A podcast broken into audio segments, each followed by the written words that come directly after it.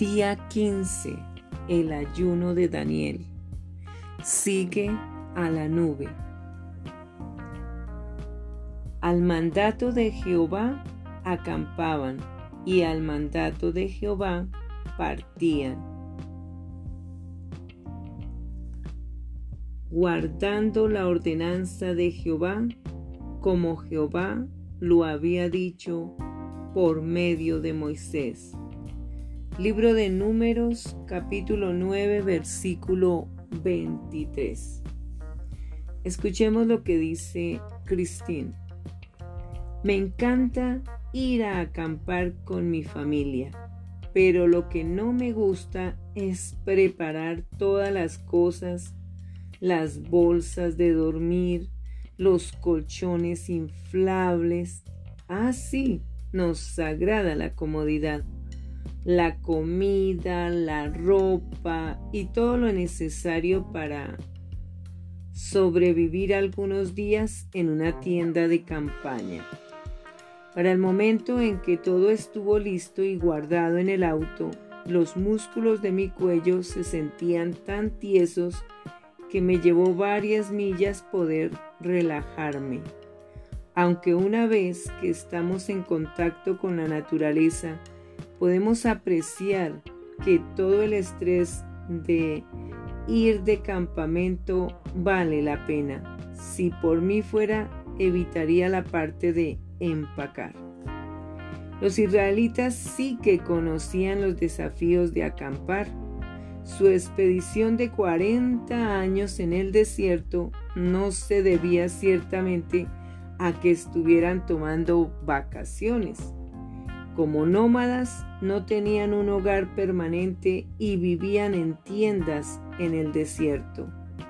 Además de sus pertenencias personales, ellos cargaban el tabernáculo que era el lugar portátil donde moraba la presencia de Dios. Durante ese tiempo el Señor les dio una señal, una nube, para asegurarles que iba con ellos. Cuando la nube se levantaba de encima del tabernáculo, la gente sabía que era tiempo de avanzar. Sin embargo, cuando la nube permanecía quieta, ellos acampaban y se quedaban en ese sitio hasta que volviera a levantarse. A veces la nube reposaba sobre el tabernáculo desde la noche hasta la mañana siguiente. Otras veces permanecía allí durante un mes o más. Los israelitas no sabían cuándo se irían o a dónde. No tenían el control en lo absoluto ni voz o voto con relación al tema. Ellos vivían día a día en completa dependencia de la guía del Señor. Y aún así, a pesar de la incertidumbre, y los inconvenientes de su estilo de vida obedecían. ¿Dónde te encuentras en tu viaje con el Señor? ¿Estás acampando, aguardando sus instrucciones? ¿Estás en marcha siguiendo la dirección a la que Él te está guiando?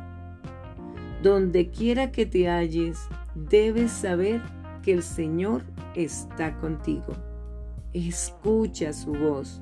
Si Dios dice que esperes, ten calma y aguarda. Si te indica que avances, empieza a empacar. Haz lo mismo que los israelitas. Sigue la guía de Dios sin importar a dónde te lleve. La nube representaba la gloria de Dios y la gloria de Dios sobre nosotros nos cubre, nos protege, nos ilumina, da la provisión, agua, nos refresca, nos da calma, seguridad, gozo, esperanza, guía, paz, salud, disfrute, claridad, luz. Dios es quien nos ordena y organiza. Escuchemos el testimonio. Me senté aturdida esa tarde de febrero después de escucharle decir al director, el comité escolar quizás no renueve tu contrato el año próximo. No podía creerlo. Hacía tan solo tres años Dios me había llevado a la escuela donde ahora enseño y no me había dado ninguna indicación clara de que mi tiempo allí terminaría. Así que resolví buscar al Señor realizando un ayuno de Daniel a fin de obtener dirección para mi profesión. Dios llamó mi atención sobre el Salmo 37, 7 al comienzo del ayuno. Guarda silencio ante el Señor y espera en Él con paciencia. Quisiera poder decir que el comité votó a mi favor, pero no lo hizo.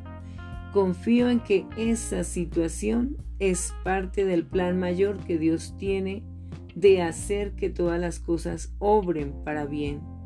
Lo mejor que Dios me dio durante este ayuno de Daniel fue una paz sobrenatural, una paz que continúa fluyendo aun cuando Él me indica esperar.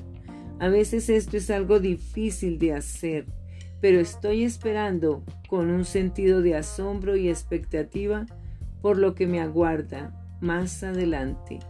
Estoy muy agradecida de servir a un Dios que me asegura que lo mejor está por venir. Oremos. Querido Dios, sé que tienes un plan para mi vida. Tienes un trabajo para que yo lo haga y lugares a los que deseas que vaya. Al pasar el tiempo en oración y sumergido en tu palabra, háblale a mi corazón, muéstrame si ahora es el tiempo de avanzar o esperar en ti. Versículos para estudiar. Libro de Números 9, capítulo 9, versículos 15 al 23. Libro de Deuteronomio, capítulo 13, versículo 4. Libro de Salmo, capítulo 38, versículo 15 y Salmo capítulo 130, versículo 5.